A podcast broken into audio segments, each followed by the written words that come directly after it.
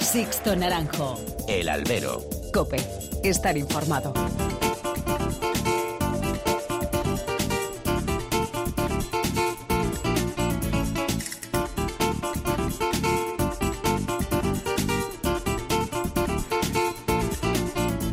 ¿Qué tal? Muy buenas y bienvenidos a esta nueva emisión del Albero, la cita con los toros que tenéis todas las semanas aquí en cope.es. Recibido un cordial saludo de quien nos habla de Sixto Naranjo en nombre de todo el equipo que realiza este programa.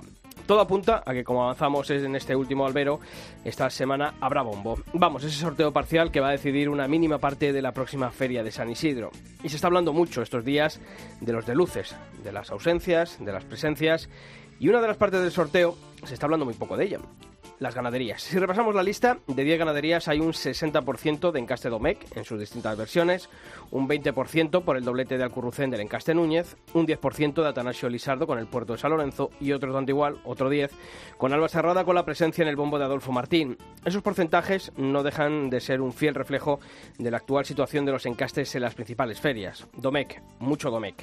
Ojo, que no es una crítica a un encaste que ha sabido moldear en distintas manos un tipo de toro de bravura singular, pero no por ello hay que desterrar a otros encastes por no encajar en los estándares actuales.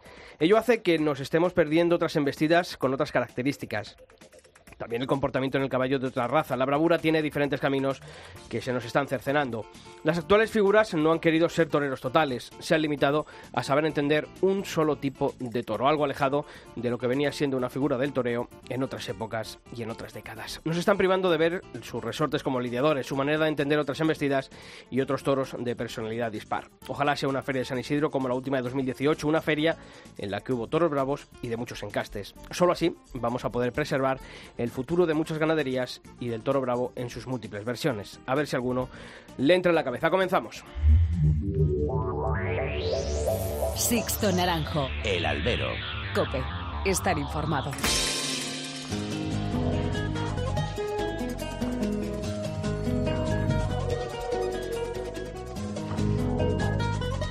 Y como todas las semanas, eh, tengo que saludar a quien está aquí a mi lado, Julio Martínez. Julio, ¿qué tal? Muy buenas. ¿Qué tal, Sisto? Buenas tardes. Bueno, pues vamos a comenzar también, como hacemos eh, todos los días aquí en el Albero, a conocer en forma de titulares los principales temas que ha dejado el mundo del toro durante esta última semana. El bombo, como siempre, el bombo. Ponce, Roca, Rey, Pereira, Castella, López, Simón, Ginés Marín, Urdiales y Paco Ureña son los siete diestros, los ocho diestros que de momento participarán en el sorteo parcial de la Feria de San Isidro. La Junta de Andalucía anuncia que va a fomentar la actividad taurina y no descarta una ley de protección a la tauromaquia. La Fundación del Toro de Lidia anuncia que recurrirá la decisión del Ayuntamiento de Olot en Gerona de desestimar la solicitud de su plaza de toros para el regreso de los toros a Cataluña. La localidad vallisoletana de La Flecha, de Arroyo de la Encomienda, cierra el cartel de su festejo solidario con toros de Victorino Martín. Murcia presenta su tradicional festival a beneficio de la lucha contra el cáncer y Albacete el cartel de la corrida de Asprona. Y Manuel Escribano será apoderado por el diestro José Luis Moreno, que ya le acompañó en la pasada feria de Valdemorillo. Y otro apoderamiento que hemos conocido en estas últimas horas es el de Nemesio Matías, que se hace cargo de la carrera del torero gaitano David Galván. Y el diestro albaceteño Antón Cortés, que anuncia su regreso a los ruedos tras seis años retirado. Y como también hacemos todas las semanas, queremos conocer cuál es vuestra opinión sobre los distintos eh, temas de opinión que ha habido esta semana y por eso, como siempre hacemos, abrimos los canales de comunicación entre vosotros y esta redacción, mails y redes sociales, Julio. Los mails, el correo electrónico hay dos, albero.cope.es o toros.cope.es. En Facebook pones arroba alberocope y entras y en Twitter igual arroba alberocope y puedes dejar tus comentarios. Y al igual que hicimos la semana pasada, seguimos pulsando lo que opináis vosotros en las redes sociales sobre ese bombo, ese sorteo que se va a celebrar, si nada lo impide, este jueves en la Plaza de Toros de las Ventas para sortear esos 10 puestos en la Feria de San Isidro. Pues tenemos tres comentarios. El primero es de María Robles, que cree que está claro que Matilla y sus toreros no van a pasar por el aro de Simón y su, y su sorteo y su bombo. Santi Gómez nos decía que la presencia de Roca Rey salva el invento de Simón Casas y Manuel Prado opinaba que Simón está consiguiendo su objetivo, que se hable a todas horas de la Feria de San Isidro. Pues eso es lo que opináis, así que seguiremos leyendo vuestros comentarios. Sixto Naranjo. El albero. Cope. Estar informado.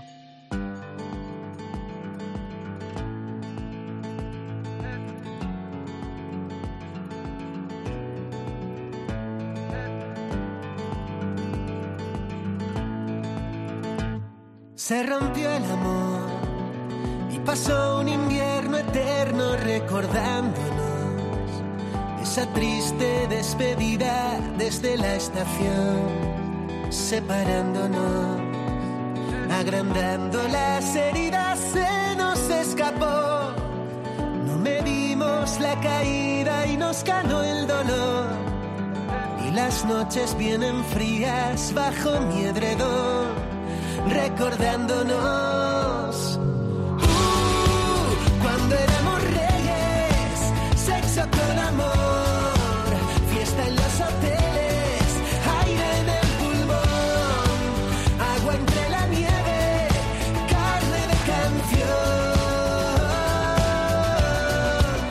Vamos a comenzar este albero de esta semana del mes de febrero mm, hablando mm, de un tema que yo creo que nos ha ilusionado mucho porque por fin el mundo del toro se integra dentro mm, de, de esas asociaciones que hay alrededor del mundo rural. Es una asociación de nueva creación, se ha presentado esta semana, este lunes, en Madrid, se llama Alianza Rural y es un ente que aglutina a ese sector rural español y en el que está incluida la Unión de Criadores de Toros de Lidia. Yo creo que es una buena noticia, ¿verdad, Julio? Sí, siempre se pide los toreros, los empresarios que, que se junten para defender el toreo, pero no hay que olvidarse también de los ganaderos, que al final es la materia prima y siempre es interesante, ¿no? Porque mucha gente se mete con los ganaderos, intenta pues quitarles subvenciones y demás y al final si se unen y luchan, pues es interesante para la fiesta para que prospere. y sobre todo por el número de gente que, que mueve ¿no? el mundo rural. Para eso contamos con el presidente de la Unión de Creadores de Toros de Lidia, es Carlos Núñez, su presidente. ¿Qué tal, Carlos? Muy buenas.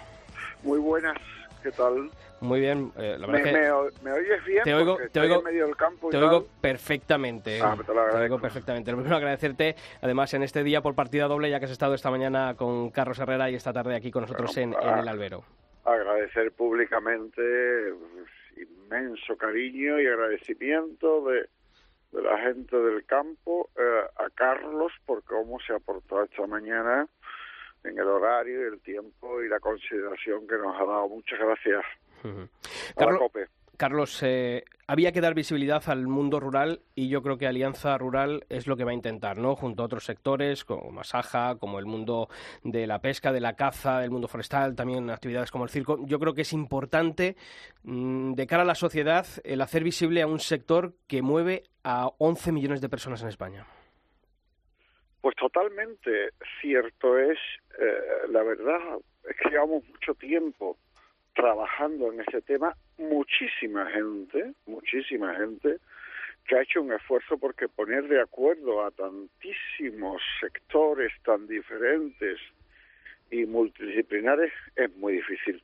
Pero lo que sí nos hemos dado cuenta que hoy en día la amenaza irracional e ilógica y urbanita eh, frente a un desconocimiento total sobre lo que es el medio ambiente, el campo y todas sus disciplinas, lo que nos ha llevado, lo que nos ha impulsado es a unirnos, porque uniéndonos todos los sectores somos extremadamente mucho más fuertes, somos muchos más, los números son increíbles, 10 millones es prácticamente un quinto de la población, como has dicho, y, y lo que necesitamos es un poco de orden y de generosidad entre todos nosotros para que, bueno, lo que hemos dicho estos días de dignificación, de reconocimiento, de consideración y de que la gente del campo formemos parte de las decisiones que tienen que tomar las administraciones autonómicas, nacionales y europeas en el futuro del agro, en el futuro del campo, que es donde vivimos.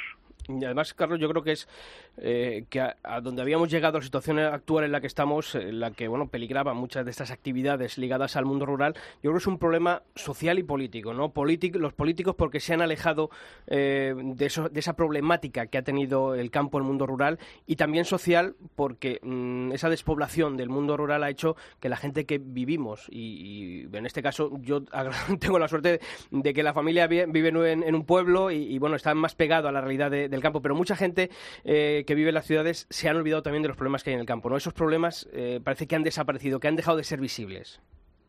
A ver, hay dos problemas gravísimos. Uno es el alejamiento, el alejamiento del medio rural, que traducido a palabras normales, es que desgraciadamente muchos de nosotros, pues, pues ya unos han nacido en la ciudad, han perdido la conexión con el pueblo, la tendencia a que las grandes capitales y te aconsejo un artículo de Luis Ventoso hoy en ABC que habla del, del futuro de megaciudades y, y tristeza en las provincias, ese abandono, ese, eso ha llevado a un desconocimiento paulatino por una sociedad pues, urbanita que ya perdió la conexión, ya no vio lo que era la matanza del cerdo, cómo pare una burra, cómo el águila se come al ratón, y cambió su percepción por una virtual, audiovisual que le daban los medios de comunicación, pero muy realidad. Ese es el, primer problema que se llama alejamiento del medio rural. El segundo es unos deberes que no hemos hecho la gente del campo ni los sectores afectados y hemos dejado que a políticos eh, bastante veletas se hayan acercado antes que nosotros organizaciones que ni representan al medio ni de verdad tienen interés en defender el medio ambiente.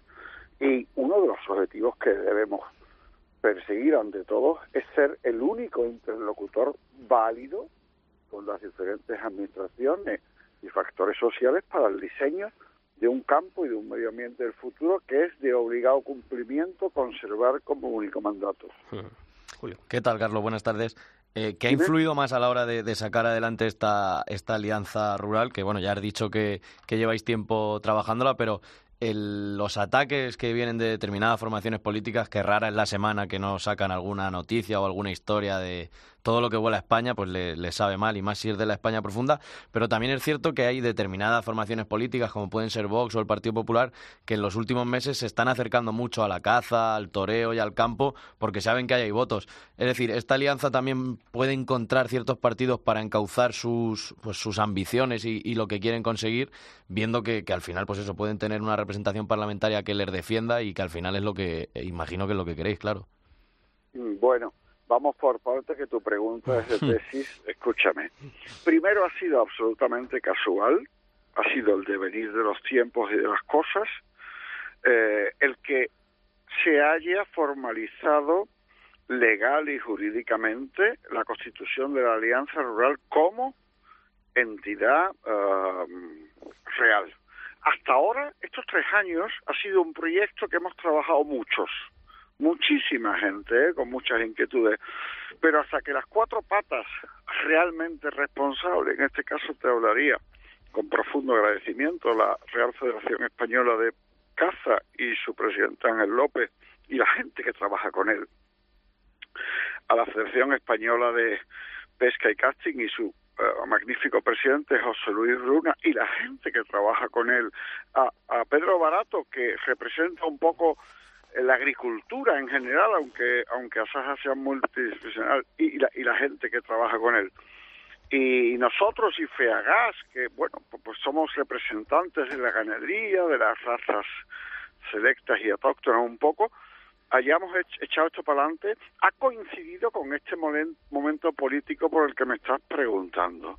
Pero ha sido un término feliz y un proceso muy largo y con orígenes muy variados como somos todos los que la componemos.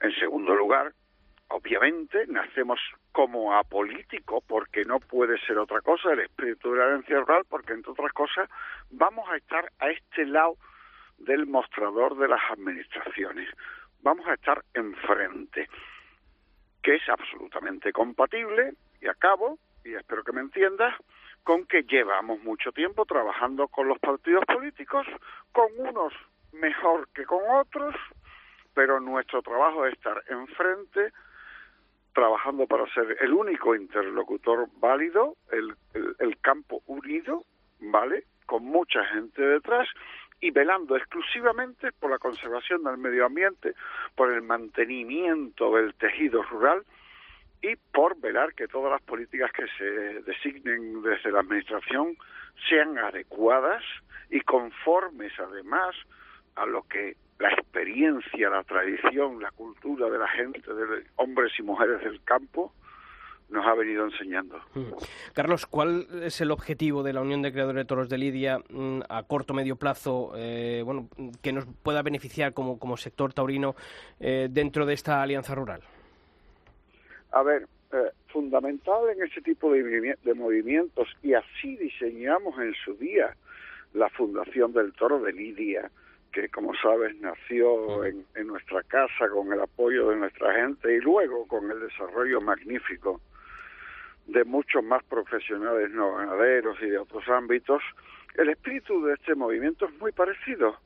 Es un concepto de suma positiva, es decir, vamos a hacer cosas que sean buenas para todos colectivamente y mientras más amplio sea el abanico de, de asociaciones que abarquemos, más amplio es ese objetivo, cosas que sean buenas para todos, de interés colectivo y que en ningún caso sean malas para ninguno, con lo cual quiere decir que vamos a, a, a entrar en, en proyectos relevantes para todos en grandes magnitudes y los temas sectoriales, es decir, los problemas que tienen los ganaderos, exclusivamente los ganaderos de toros bravos, seguiremos trabajando en nuestras asociaciones, que para eso tenemos nuestra gente y muchos años llevamos con ellos. Y los cazadores, en problemas exclusivamente después del tema de los cartuchos, pues seguirán ellos ocupándose de ello.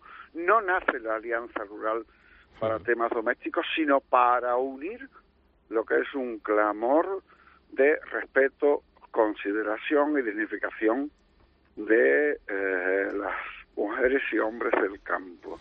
Nosotros, por ejemplo, y ahora que me hablas de mi sector, que también descanso un poquito del tema Alianza Rural, pues tenemos una batalla en Bruselas Ahí por donde con propuestas, con propuestas, con propuestas tan alejadas de la realidad, producidas por el desconocimiento del papel que tiene el toro bravo en el campo, absolutamente desconocido en Europa, porque lo primero que desconocen, y parte de culpa tenemos todos los españoles, es el tesoro de la dehesa, que posiblemente no tengan ni idea en Europa de lo que es.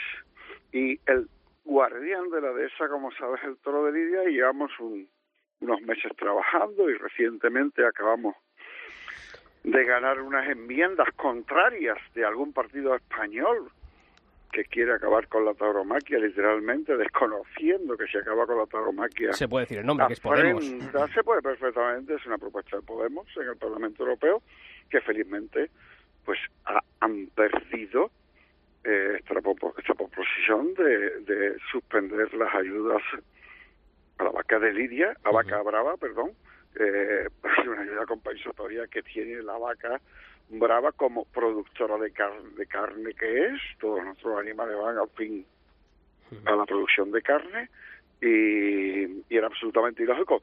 Y se ha ganado, se ha ganado con el trabajo que hace, que hace mucha gente alrededor de un proyecto que se llama Unión de Criadores de Toros de Lidia. Mm, Sí, además eh, creo que no solamente se han rechazado esas propuestas de Podemos en contra de esas ayudas a, a la vaca, a las vacas de, de Lidia, en este caso para intentar cercenar desde el campo la, la tauromaquia, sino que también se han considerado dentro del Parlamento Europeo, es un logro también del- del lobby que encabeza la Unión de Creadores de Toros de Lidia allí, eh, propuestas en favor de, de la tauromaquia, ¿verdad? Bueno, vamos, si jugamos o vamos a la guerra, vamos Claro. con todas las armas. Y ya no solamente queremos, bueno, en concreto la semana que viene eh, voy a Bruselas, voy con Fermín Borges y vamos a, a, a que vean realmente no solamente el error que sería apoyar estas propuestas, sino lo relevante que es la labor del toro bravo y las razas autóctonas como guardianes de un medio de un medio ambiente único que es la dehesa española entre millón y medio y dos millones y medio de hectáreas de las cuales el toro anda entre 300 y 400 mil hectáreas y otras razas autóctonas por supuesto. Y bueno ese es el trabajo que hace la Unión de Criadores de Toros de Lidia en este sentido de mostrar una realidad desconocida absolutamente por Europa y lamentablemente también por una zona, por una parte de nuestras ciudades en España. Carlos, eh, ¿cuál es el estado actual de la Cabaña Brava? Como presidente de la Unión de Creadores de Toros de Lidia, ¿podemos decir que lo peor ya ha pasado en el Campo Bravo, que estamos en una fase de, de recuperación? Mira, no, lo peor no ha pasado y te explico por qué. Sí. Eh, nuestra oferta se adaptará a la demanda de, de festejos más o menos tarde, es decir, pues, temprano habrá menos oferta, menos toros y tal, y reconduciremos y rediseñaremos el, el nivel de, de nuestras explotaciones.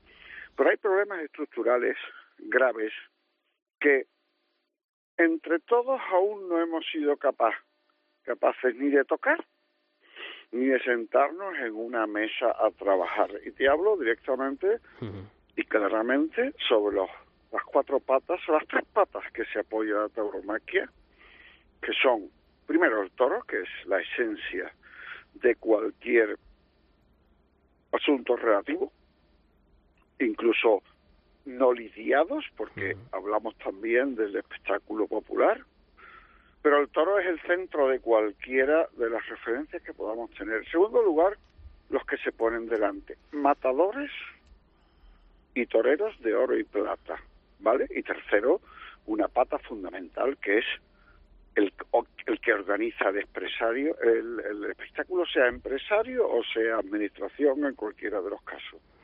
Y tenemos una asignatura pendiente que aún no hemos sido capaces de resolver, y yo entono el mea culpa que le corresponden a mi falta de habilidad como presidente de la Unión todos estos años en cuanto a ello, que es el rediseño de la estructura de los costes y producción eh, y, la, y la estructura artística del espectáculo, porque a todas luces, y esto objetivamente es cierto, el descenso de, festejos en toda España y en todos los niveles, eh, me refiero exclusivamente a los, los, festejos de Lidia, a pie y a caballo, con y sin caballos, es dramático. Y no reconocer que tenemos una situación extremadamente complicada es taparnos las pues precisa, pre precisamente, Carlos, precisamente, perdóname, pero es que te tengo que dar las gracias y la enhorabuena porque el sector que creo que ha estado más castigado en estos años de crisis, que ha sido el ganadero, es el que más inquietudes está teniendo eh, para crear una base de cara a, al futuro, a las estructuras futuras de, de, la fiesta. ¿Por qué crees que el resto de, de, de, estamentos de la fiesta son tan inmovilistas y no están trabajando, o por lo menos visiblemente, eh, para intentar, eh, bueno, pues, pues mira, dotar de próximo... eso? Ok, el próximo albero los llamas a ellos y le preguntas. Lo que sí está claro es que yo me he desgañitado y he hecho... Mira, la mesa del toro murió en mis narices, ¿vale? Yo era presidente entonces y estaba entonces de, de Lilón, ¿vale? O no, estaba recién llegado. La vi morir en mis narices y, y desde entonces hemos estado trabajando en múltiples proyectos de defensa y de rediseño felizmente conseguimos un proyecto viable, gracias a Dios, que se llama Fundación del Toro de Lidia, al que tenemos que apoyar porque está destinado directamente a la defensa jurídica de la tauromaquia en todos los sentidos, en el sentido de acciones eh, penales esto, eh, civil, eh, civiles y penales personales o colectivas, pero ese acuerdo sectorial que uh -huh proponga a la administración pública responsable un rediseño de arriba abajo del espectáculo que conlleve a que hagamos, cambiemos la corrida, la novillada con caballos y sin caballos de las rejones, para conseguir un espectáculo que sea artísticamente más atractivo para no. los aficionados, eh, para los que no son aficionados que sea más interesante, es decir, que atraiga a gente que no va a los toros y que para ambos sea más asequible. Uh -huh. Los costes de producción, no laborales solamente, sino especialmente fiscales, fiscales. y costes generales de espectáculo, son inasumibles. Todo el mundo lo decimos, pero nunca somos capaces de poner en pie soluciones prácticas. Y bueno, a mí me quedan, me quedan meses o un año de presidente de la Unión y ya lo tengo que dejar por razones estatutarias y la verdad pues pues pues me gustaría que quien siguiera siguiera con mayor éxito que el que he tenido yo en esta inquietud que evidentemente los ganaderos somos los que más interés tenemos porque queremos que esto dure mucho, que sea un proyecto a medio y largo plazo porque queremos que nuestros hijos sigan, uh -huh. sigan la obra que hemos hecho nosotros en el campo y en nuestra ganadería, en mi caso personal, mi hijo sería la novena generación. Pero pero para eso necesitamos una tauromaquia sólida, con un espectáculo atractivo, interesante y asequible para todos, que a su vez será la mejor defensa política que tengamos contra los antitaurinos. Pues Carlos Núñez, presidente de la Unión de Creadores de Toros de Lidia, gracias por haber estado eh, este martes en la cadena COPE. Gracias por esa inquietud eh, del sector ganadero. Eh, enhorabuena por ese cambio de 360 grados que has pegado a la, a la Unión de Creadores de Toros de Lidia con esa labor, ese- esa presencia en Europa del Toro Bravo, esa alianza rural a la que os habéis unido y a seguir trabajando en pos de la fiesta. Así que muchísimas gracias y un fuerte abrazo, Carlos. Oye, muchas gracias a la cadena COPE, por supuesto, por la atención que nos habéis dado en todo el día, ¿vale? A ti, Carlos, un abrazo. Venga, hasta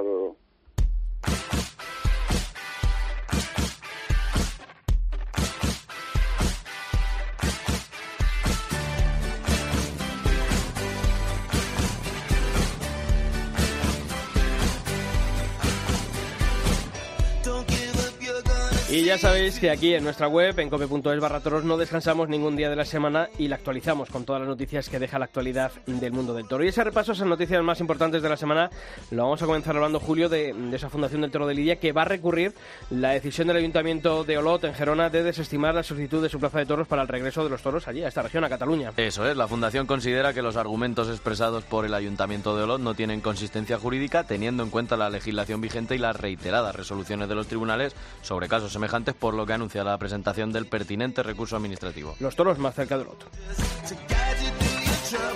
Y en Andalucía, el nuevo gobierno de la Junta muestra su apoyo a la fiesta de los toros. El gobierno andaluz ha anunciado que fomentará y divulgará la cultura taurina, apoyará la actividad de las escuelas taurinas y los trabajos orientados al conocimiento de la fiesta. Además, ha confirmado que no renuncia a apoyar desde distintos departamentos una ley de la tauromaquia que proteja la dehesa y el patrimonio histórico y artístico.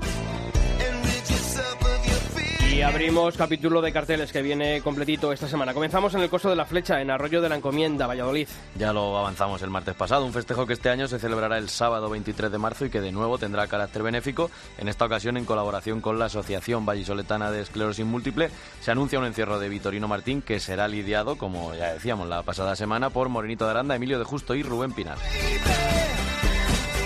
Y nos vamos hasta Murcia porque ya tienen cartel para un festejo de muchísimas soleras, un festival a beneficio de la Asociación Española contra el Cáncer. Un festival que tendrá lugar el domingo 7 de abril. El cartel estará integrado por el rejoneador Sergio Galán y los matadores de toros Javier Conde Rafaelillo, el Fandi, Miguel Ángel Pereira López Simón y el novillero José María Trigueros. Se van a lidiar seis toros de la ganadería de Santiago Domecq y uno para rejones de los Espartales. Y de Murcia nos vamos a tu tierra, Julio, en Albacete. Y si hablamos de un cartel de mucha tradición, el de Murcia, que vamos a hablar de la corrida de La Asprona. gran corrida de Asprona ya se conoce la composición del cartel de la cuadragésimo novena edición de este festejo, que este año se va a celebrar el domingo 9 de junio. El cartel va a estar compuesto por Enrique Ponce, Cayetano Rivera y el local Rubén Pinar, que van a lidiar a estado de la ganadería también albaceteña de las Ramblas. Sin embargo, desde Asprona se ponía en duda el futuro de este festejo, lo afirmaba Lucio Gómez, el presidente de la entidad en COPE Albacete. A nosotros, a la Comisión de Asprona, se nos ha pasado por la cabeza de, a lo mejor con el 50 aniversario, pongamos un punto y final a, las corridas de Asprona. Tendría que decidirlo la masa de socios de Asprona, porque, pero es muy complicado, genera muchas veces mucha controversia, nos atacan de muchos sitios que una ONG como Asprona, ¿por qué hace corridas de toros y tal? Y sabéis que es duro.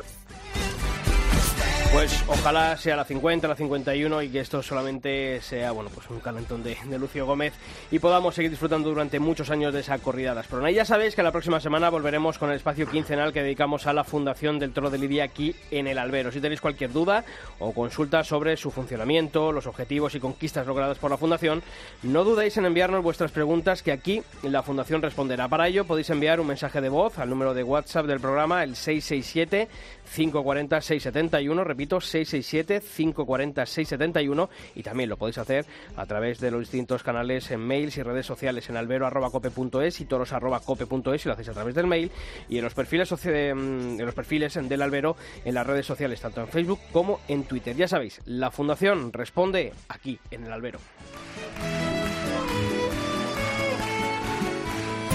Sixto Naranjo. El albero. Cope. Estar informado. Nunca iba a salir de tu tormento. Que me iba a conformar sin más con un infeliz. Pero tú quiero y piensas que he caído si crees que estaré contigo por los siglos de los siglos. Bueno, eh, Julio, nos vamos eh, a tu tierra otra vez, ¿te parece un ratito? Maravilloso. Ayer, de hecho, le dieron la medalla de las Bellas Artes a Damaso González, a título póstumo, o sea que Albacete, como siempre, de moda en el mundo del toro. Efectivamente, una medalla más que merecida, que fue la de la edición 2017 que se entregaba en el día de ayer en Córdoba, si mal no recuerdo, por Sí. los reyes, don Felipe y doña Leticia, y que recogió la familia del recordado maestro Damaso González. Bueno, pues decimos que nos vamos a Albacete porque allí un torero que, bueno, pues estaba perdido, seis años sin, sin vestirse de luces, ha dicho que vuelve. Buena noticia que vuelvan siempre los toreros y imaginamos que va a volver, va a volver a tope porque ya ha demostrado que, que ha sido buen torero y oye, ¿por qué no? Eh, las segundas partes dicen que nunca fueron buenas, pues esto está para romperlo, ¿no? Efectivamente, y nos lo va a contar él. Antón Cortés, ¿qué tal? Muy buenas. Hola, buenas tardes. Bueno, eh, seis años y dices, oye, yo necesito volver. ¿Cuáles son los motivos, Antón, para, para volver a vestirte de luces? Bueno, pues lo principal, lo principal es la ilusión, ¿no? Eh, la verdad que cuando uno está retirado y está pues apartado de lo que ha sido tu vida durante eh, desde que tienes uso de razón, pues siempre te queda esa nostalgia, ¿no? Y esa cosita en, el estómago. Pero bueno, eh, yo cuando me retiré fue por motivos personales, llegó un día en el que no, me sentía feliz de torero, y a mitad de temporada pues del 2013 decidí retirarme y ahora vuelvo porque tengo mucha ilusión y porque creo que lo único que me hace feliz en la vida pues es, torear. ¿Y qué ha sido de Antón Cortés durante estos seis años? Bueno, pues lo primero ha sido desvincularme totalmente de mi profesión y de, lo que es el toro, que creo que hace falta reciclarse un poquito de mente y de espíritu para para un poquito luego retomarlo con, con como tienes que hacerlo, ¿no? Y bueno, pues a, a parte empresarial, eh, bueno, eh, negocios y bueno, pues la verdad que vivir vivir más tranquilo, pero pero bueno, al final uno le gusta la guerra, le gusta lo que es esta profesión y al final pues ofrece en el lío. Sí, pa- eh, Antón, ¿qué tal? Buenas tardes. Siempre se dice, tardes. ¿no?, que los toreros muchas veces se quedan siempre con esa faena que sueñan, ¿no?, que es la que se van a dormir y piensan. Y bueno, tú has toreado 16 tardes de, de matador en Madrid y en plazas importantísimas como Valencia, la Alternativa, Bilbao. Y también, bueno, recordamos esa faena al toro del Puerto de San Lorenzo. Pero sí que se puede quedar, ¿no?, todavía eh, esa faena que Antón Cortés quiere demostrar y, oye, ¿y por qué no, por qué no la va a hacer? Bueno, la verdad que, que mm, te puedo asegurar y te aseguro, ¿no? Yo creo que el, el 99% de los toreros te diría lo mismo, que me moriré sin hacer la faena soñada, porque siempre nos quedan cosas por hacer, ¿no? Y por muy bonita que sea una faena por, o por mucho que la disfrutes, siempre te faltan matices, ¿no? Y son las grandes figuras del toreo que, que ya están retiradas y, y siempre te dicen, habría más faltado hacer la faena soñada, ¿no? Pero sí, hombre, en busca de eso es para lo que volvemos, ¿no? Para, para disfrutar mucho y sobre todo esa reaparición no es una calentura de, de un chaval joven que dice, bueno, pues voy a volver a torear porque me apetece. No, esto es muy meditado y lo que quiero es disfrutar mucho y sobre todo cuando salga uno a la plaza estar a la altura que, que debo de estar y no, y no hacer el ridículo, porque eso es lo que más miedo me da ahora mismo, ¿no? El, el no, no hacer el ridículo en la plaza. Antón, ¿qué torero va a ver el aficionado mm, cuando te vuelva a ver en el ruedo? Pues bueno, va a haber un torero como mucho más pozo, ¿no? Eh, las urgencias del triunfo cuando eres joven pues te hacen un poco, eh, quizá a veces salirte un poquito de tu, de tu estilo, de tu forma de torear, ¿no? Y, cuando ya ese, esa presión y ese agobio encima, pues a, vez- a veces incluso sales de una plaza diciendo, joder, eh, hoy he estado vulgar, ¿no? Y, y eh, ahora no, ahora uno pues ya vuelve con, con la vida un poquito más, más estabilizada y lo, y lo que voy a buscar es buscar en mis adentros todo lo que yo tengo, lo que soy e intentar mostrar a la gente el concepto puro del toreo que yo siempre he tenido, ¿no? Y lo voy a luchar, lo voy a intentar conseguir. Esperemos que sean las más y más tardes y que, el, y que aficionado lo pueda disfrutar igual que yo. Y ahora, claro, con la vuelta, con lo difícil que está entrar en los carteles, ya ni hablamos de las plazas de primera, ¿cuál es el objetivo a corto plazo? Porque siempre está el Festival del Cotolengo en Albacete, que suele tratar bien a los toreros de la, de la casa, Festival de Tarazona con el Guataste el año pasado, imagino que la Feria de Albacete será un objetivo para ti, pero ¿cuál es a corto plazo el objetivo, si tienes ya alguna fecha marcada en el calendario? Bueno, vamos a ver, eh, esto es una reaparición diferente, ¿no? Yo no... Sí, yo estoy agradecidísimo al Albacete, al Cotolengo, a todas las instituciones porque siempre se han portado muy bien, pero no quiero entrar eh, en ese tipo de, de debates ahora mismo, ¿no? De, de si viene al Cotolengo o no viene al Cotolengo, son cosas que, que se tienen que planificar ahora mismo. La idea es que me he apoderado, eh, pues eh, ya a Plaza de Toros, eh, sé que voy a tener una temporada bonita, no, no, no nos hemos planta- planteado ni, ni fijado un mínimo de festejos, y es un poco que yo me vaya viendo. Conforme vaya viéndome yo, pues iremos eh, un poquito pues apretando más el acelerador o, o, ir un poquito más despacio. Pero vamos, la idea es torear lo que se toree, correr a toros buenas, correr a toros que yo pueda crecer, que yo pueda disfrutar y sobre todo que, que el público que vaya a verme vean a Antón Cortés que quieren ver, que es el toreo pues, puro y, y, al que siempre han visto cuando, cuando está en mi mejor momento. ¿no? ¿Quién te va a ayudar? Bueno, pues eh, cerró el apoderamiento con Mameto López Díaz, él fue, el fue de toros de Barcelona, se retiró y bueno, pues eh, ahora se ha hecho empresario y la verdad que es estoy muy contento lo primero porque es una persona que, ha sido matado toros y al final entre nosotros, entre toreros siempre hay un feeling especial y sobre todo porque él está muy ilusionado y entiende perfectamente lo que yo quiero con esta reaparición y el concepto de toro que yo tengo. A partir de ahí, pues fue muy fácil ponernos a trabajar eh, con muchísima ilusión y bueno, pues eso, sin marcarnos una, sabiendo lo difícil que está, pero sin marcarnos una, una cantidad de festejos ni mucho menos, pero sí que hace una temporada bonita. Pues sería un petardo para él y para mí hacer una reaparición y torear dos, tres corridas, ¿no? Queremos pues hacer una temporada bonita y que podamos disfrutar. Pues Ando Cortent, toda la suerte del mundo y muchas gracias por haber atendido esta semana al albero de la cadena COPE. Muchas gracias y bueno, no quería antes de despedirme eh, pues eh, darle enhorabuena a la familia del maestro Damaso González porque si había un torero que merecía tener ese privilegio era él y, y muy bien concedido y afortunadamente pues pues lo han reconocido. Pues nos sumamos también a eso. Antón, un fuerte abrazo. Un fuerte abrazo. Sixto Naranjo. El Albero. Cope. Estar informado.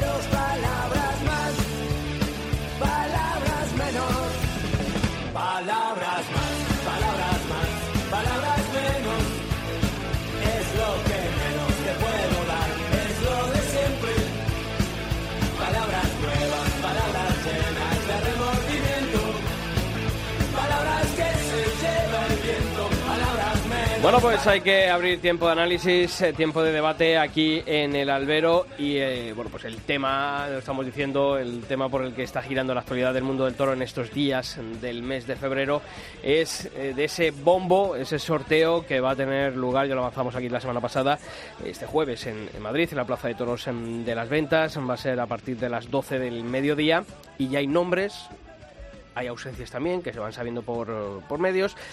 Y de ello hay que, hay que debatir. Julio, lo decíamos al principio, por lo menos Simón está, y lo decía un oyente en los mensajes que, que veíamos al principio, Simón está logrando que se hable otra vez de la Feria de San Isidro. Es lo que siempre quiere, igual que cuando la feria de otoño, eh, los trending topics, que se hable de la feria, organizar galas, pero al final lo que tiene que haber es toros en el ruedo interesantes, que los va a haber como siempre, pero que los maten también toreros interesantes y ahí es donde hay que poner yo creo que el foco. La lupa. La lupa. Bueno, pues para también para entrar en debate y en eh, bueno pues en conocer sus opiniones, para eso contamos en la, en la semana de, de esta que estamos aquí en el albero con Salva Ferrer, compañero de Cope Valencia. Salva, ¿qué tal? Muy buenas. ¿Qué tal? Muy buenas a todos, Sisto, Javi. Y también con Marcos Sanchidrián, compañero de Cope Pinares. Marcos, ¿qué tal? Muy buenas.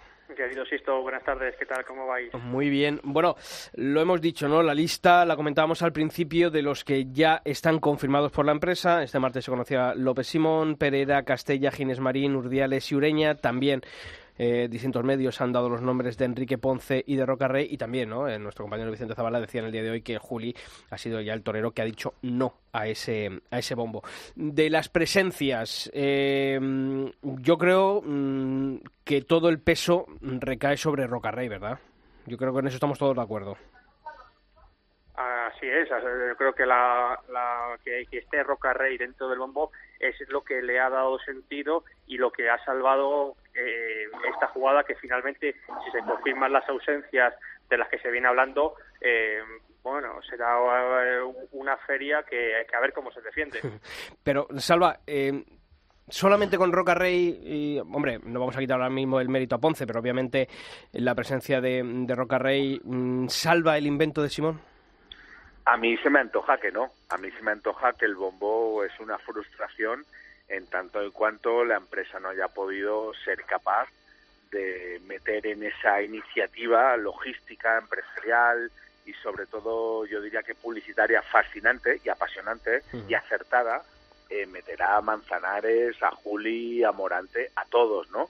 En el momento tú intentas hacer un bombo y digamos que los cabezas de grupo te dicen que no, yo creo que es un fracaso. Ahora bien, eh, la lectura siempre como todo, ¿no? Como el toro y el tiempo que ponen a cada uno en su sitio. A mí, si me dices que es un bombo eh, a cara o cruz entre todos, yo digo, perfecto, vamos a ver, vamos a explorar esa alternativa. Ahora bien, en tanto en cuanto ya me limitas qué ganaderías entran en el bombo, qué toreros dicen sí o no a ese bombo, ya estamos, digamos, de alguna manera, no sé si manipulando, pero sí alterando el orden del azar, el orden de la fortuna o de la suerte que sería lo lógico, ¿no? Como sucede en las competiciones deportivas.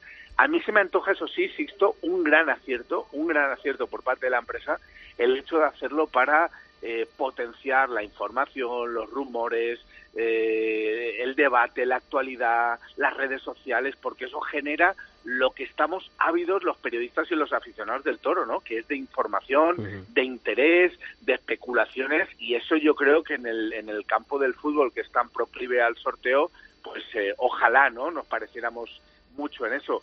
Pero a mí el bombo tal, tal cual se ha quedado, se me antoja, vamos, totalmente una alternativa minúscula, incluso diría que anecdótica. Yo fijaros que mm, de, esos, de esa terna, ¿no? De esa terna que, por cierto, va a estar en Aranjuez. ¿eh? O sea, que Mm. la jugada ahí, ahí está también, ¿no? Entre Juli, Morante y Manzanares, a mí me falta sobre todo Juli. Me falta, pero en menor medida, Manzanares y me falta todavía en menor medida Morante, al que veo que no tiene interés en- o intención ¿no? de hacer una temporada basada en las grandes ferias. Pero yo creo que, mm, Julio, yo creo que la presencia del Juli después del año pasado, ¿no? después de esa faena licenciada del Currucén, a mí se me antoja mm, una gran ausencia. O sea, se resiente mucho el abono con, con la ausencia de, de Julián. Sí, yo estos días lo estaba pensando. La faena del toro licenciado de Alcurrucén fue, salvo por la faena de Urdiales en otoño al toro de Fuenteimbro, fue la mejor faena del año. Y luego que lleva 20 años de figurón del toreo, que nadie le tiene que decir al Juli, tú entras en este bombo. Yo, por ser el Juli, mato la que quiero. Y, y también he leído que el Juli se tendría que haber apuntado a la de Vitorino, porque sí el dinero y tal. Pero es que las ganaderías duras, por así decirlo, siempre dicen, no, las figuras de antes las mataban. Pero claro, las ganaderías duras antes estaban en mejor momento que están ahora y por eso no las matan. Y que venga alguien y, y demuestre que no es así. Entonces yo chapó por el Juli, de no haberse apuntado, no haberse vendido. ¿Qué pasa? Que Simón Casas tiene un montón de plazas importantes y hay que ver si le va a pasar factura tanto a él como a Manzanares o Morante en otras plazas. Pero claro, San Isidro, 34 tarde, muchas figuras no van a ir a ver cuántos carteles se rematan. Y luego, si luego Simón Casas va a estar también ahí como revanchista y no los va a llevar a otras plazas, es que se pueden quedar ferias importantes de este año sin las grandes figuras del toreo. O bueno, no las grandes, pero figuras del toreo, porque grandes, como se escucha, no hay ya tantas. Marcos. Eh, Es que ojo a un, a un San Isidro sin carteles rematados, que puede hacerse muy largo, porque demandamos carteles abiertos, carteles en las que estén una figura, un- una novedad y un confirmante, pero es que ahora mismo si quitamos de un abono como San Isidro la, la doble presencia del Juli, como suele ser habitual, la de Manzanares, o, o la simbólica de Morante estos últimos años, o incluso la no inclusión de Talavante, eh, sumamos media docena de carteles en las que son la base del cartel. Entonces, eh, se antoja complicado. Al final, la esencia del bombo es la de otoño. eh, al final es una feria en la que rehusan las figuras, excepto a- algún gesto puntual, y son toreros con necesidad en las que apuestan por por, por, por ir, a, por ir al- a, a este sorteo, pero claro, luego tenemos que comprender lo que decía Castell esta semana en unas declaraciones, que a él, a él no le pueden obligar, él que se ha jugado la vida en Madrid, no le pueden obligar a, a torear eh, la de Saltillo, la de Miura. Es que eh, un concepto de feria como es la de San Isidro es muy complicado llevarla a término con, con este tipo de, de acciones que, que sin duda ha sido una jugada maestra del funambulista Simón Casas que ha conseguido que hablemos de San Isidro en el mes de febrero. Y jugada maestra porque le va a salir la feria muchísimo más barata. Hombre, Porque claro. los honorarios de Juli, Morante y Manzanares, pues el millón de euros lo rebasan con creces. Y ahora va a tener toreros para ponerlos en su sitio que a lo mejor se llevan 20, 30 mil euros. Que bueno, esto es hacer cábalas, pero que es así, que todos lo tenemos en la cabeza. Una feria más barata los abonos han subido, no hay figuras, hay que rellenar 34 tardes, que siempre hablamos de los carteles de relleno y del montón, que con los respetos a todos los toreros son carteles que si no son en Madrid no tienen ningún tipo de sentido y a ver, a ver qué feria hacen. ¿Y creéis que hay posibilidad, Salva? mm, Estamos hablando de que no va a entrar en el sorteo de Juli Morante Manzanares, es que es algo encaminado a la Feria de San Isidro, pero ojo, que hay un par de carteles, un par de corridas que están dentro de la feria, pero fuera del abono, como son la cultura y la beneficencia. ¿Hay algún resquicio? ¿Creéis que puede haber algún resquicio para que eh, Julián no esté en San Isidro, pero sí en este, eh, bueno, Yo- Julián o yo- Morante yo o Manzanares? Ojalá. Yo sinceramente creo que sí. Es más, está en la posición de figura indiscutible de Juli o de Morante decir, bueno, yo no entro en el bombo, pero quiero entrar en la cultura, o quiero entrar en la beneficencia, o quiero, o quiero estar en una corrida especial, ¿no? Mm, A mí me parece chapón, ¿no? Que la que el, no, pero no que estas tres figuras, sino que cualquier torero. No, nos vamos a los de arriba porque son los que siempre normalmente más llaman la atención. Pero ¿por qué Urdiales tiene que entrar en el bombo, por ejemplo? Mm, Me parece, me parece tan chirriante que a lo mejor Juli diga que no voy al bombo, como que Urdiales como triunfador de otoño diga que sí que entro en el bombo, ¿no? Mm, Que haya decir, aceptado, que haya entrado por el aro de decir, mm, después de lo que hablamos el año pasado, ahora me haces ir en el bombo para conseguir lo que yo me había ganado en el Pero ruedo. hay que ver las ganaderías final- que hay en y el al bombo. final- y al final una doble una doble moneda o una doble o dos caras de la misma moneda es Simón Casas, ¿no? Por una parte se saca de la manga un bombo que en otoño funcionó, un bombo que en este otoño va a tener más, o sea, en esta feria de San Isidro va a tener más bombo mediático que a lo mejor interés del que suscita esos carteles, pero por otro lado se ve la incoherencia de quien se autoproclama productor. Un productor jamás podría sortear quién torea o quién no torea. En Valencia, por ejemplo, el otro día, cuando presentó la Feria de las Fallas, habló de que él había establecido una crono- un cronograma o una cronología de las emociones. En el momento tú pones en una ruleta las ganaderías y a los toreros, eh, ahí no, no eres ningún productor ni, ni estableces ningún cronograma. Ahí eres dueño, o en este caso esclavo, de lo que diga la fortuna y la suerte. Y sobre todo porque también se abre otra otra variante, o sea, o- otra variable. Eh, Marcos, de aquí a unos años eh, este pliego mm, concluye. eh, claro, estamos entrando en, en un terreno espinoso porque, claro, al final, si usted concurre, o la Comunidad de Madrid en este caso, licita un pliego de condiciones para un sorteo de adjudicación y al final un, un empresario lo que, lo que ofrece es un bombo, pues mm, no sé, yo como administración pública me lo pensaría, ¿no? Es decir, oiga, usted trabaje, gánese su sueldo, porque al Y- final y- entonces lo, lo puedo hacer yo, un bombo. Claro, y, y trabaje en ofrecer las Claro. mejores combinaciones posibles. Claro, lo- lógicamente. Al final, la, la idea del bombo es una idea que han demandado mucho los aficionados porque en, los- en los- en el último tiempo nos hemos instalado en la rutina, en la rutina de que la- las figuras son las mismas en, en los últimos 15 años, matan las mismas ganaderías. eh, Pero el aficionado no demanda este bombo. Este bombo no lo demanda nadie. 10 ganaderías comerciales y 10 No, es que no, figuras eh, del toreo, desde 10 luego que toreros. Es que no cambia nada, no cambia absolutamente nada. Lo que, lo que había, era que que no. había una, una demanda, pues, hombre, que a mí me parece algo demagógico, ¿no? El decir, Es- es todo- todos, al, todos al bombo, ganaderías Claro, y toreros. pero si no puede pero- pasar, no lo hagas. Porque es que lo que es estás haciendo... es- es un aliciente lo del bombo, pero yo creo que es parcial. Yo creo que Simón, cuando, cuando estableció lo del bombo en otoño, sí que lo vio más claro, pero claro, es que en otoño el perfil de los toreros que iban era muchísimo más reducido, Y el perfil salvo de el la doblete feria. de Talavante, que fue una locura de Talavante, Y las entre ganaderías. comillas, ¿no?